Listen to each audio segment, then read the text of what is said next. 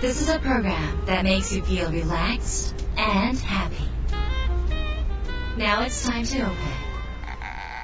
Wada Cafe.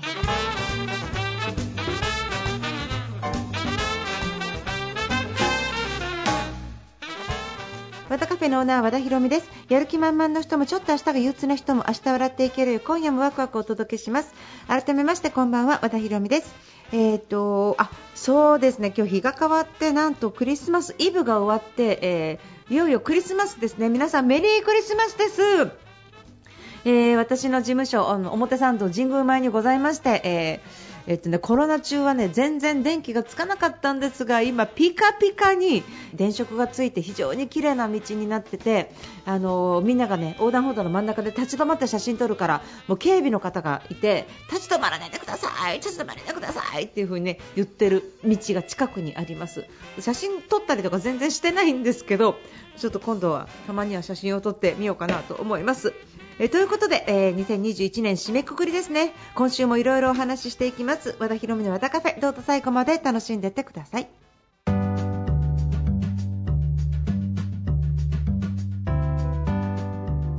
和田博美の和田カフェ。番組に届いた相談メールをご紹介します。ラジオネーム五郎さんです。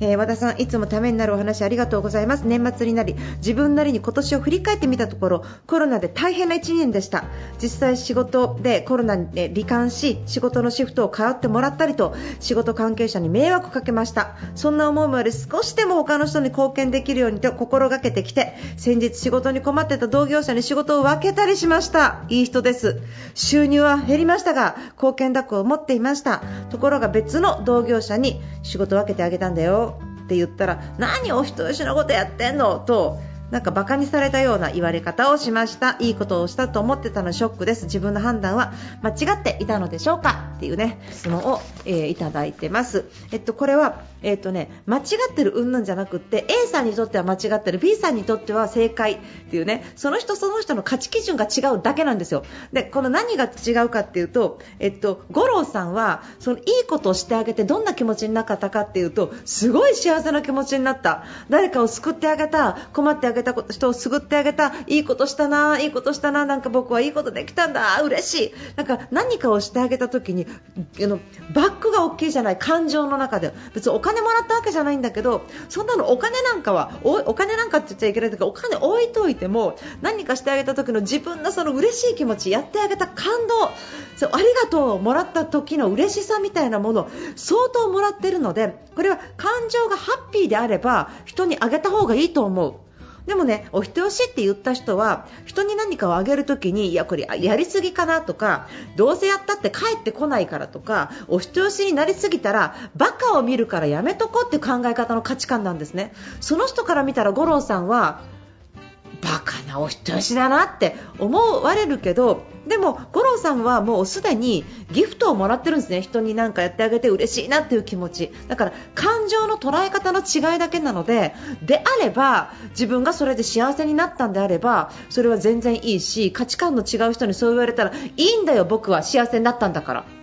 で OK 終わりです。だからそれは価値観の違いだから人の価値観の基準に合わせて自分のやったことを考えると悩んでしまうんだけど自分が幸せになったからいいんだと。そしてね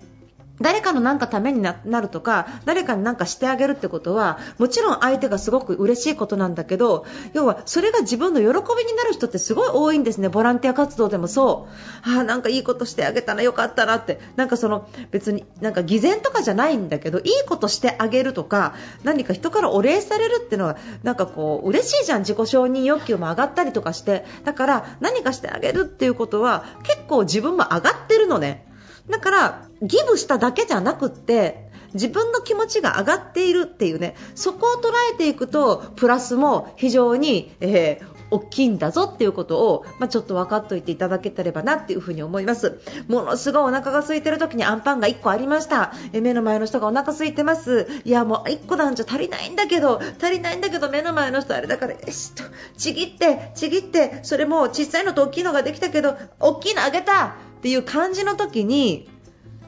自分がなんか崇高な感じがしてくる。でなんか私すごいみたいなそういう感じですよ。なんか与える時ってなんかギブってなんかそういうプラスもあるってことですね。さらにはなんか人にいいことしてあげるとお天道様が見ていてなんかいいことあるんじゃないかなとかね。なんか巡り巡って自分にいいことあるんじゃないかなって思いやすいのでなんか人に何かしてあげるってことは巡り巡って自分の幸せにつながりやすいと私は思ってますので直接的なリターンがあるない関係なくそういうことに喜びを感じる五郎さんはとっても素敵な人だと思いますから人の意見は置いといてあの自分のことを褒めてあげたらいいんじゃないでしょうか。ということで、えー、今日は五郎さんからのご質問でした。ありがとうございました。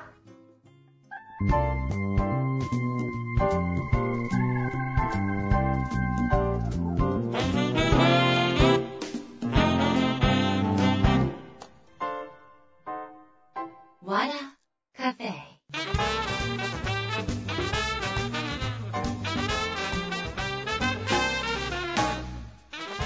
田ヒロミの和田カフェいかがでしたか？えー、っとね、今もう年末なんで来年の準備しかしてないんですけど、来年にやるセミナーの準備とかねそういうことを一生懸命やっております。えー、こういう人と来年は組んだら面白いかななんてことも模索しながら、えー、今年の年末はそういう方とお茶をしたり、えー、ご飯を食べたりとか、え、しております。え、っとね今、まあ、来年はもうあの要点思考の本が出るんですよ、それがね、えーと、童話を書いたんです。で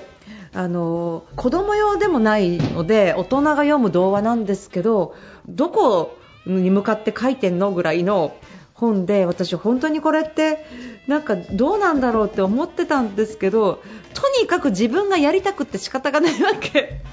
だからもう出版会社さんがよく付き合ってくださったなって思うんですけどとにかく自分がその世界に没頭したい要点思考の違う表現をしたいっていうその思いだけでやってます。なんで、まあ、それは、え、また、え、改めて告知をさせていただきますが、えー、ぜひ読んでいってください。それからもう一つ本が、えー、不安作りの本を今作ってますので、それもまた読んでいただければと思います。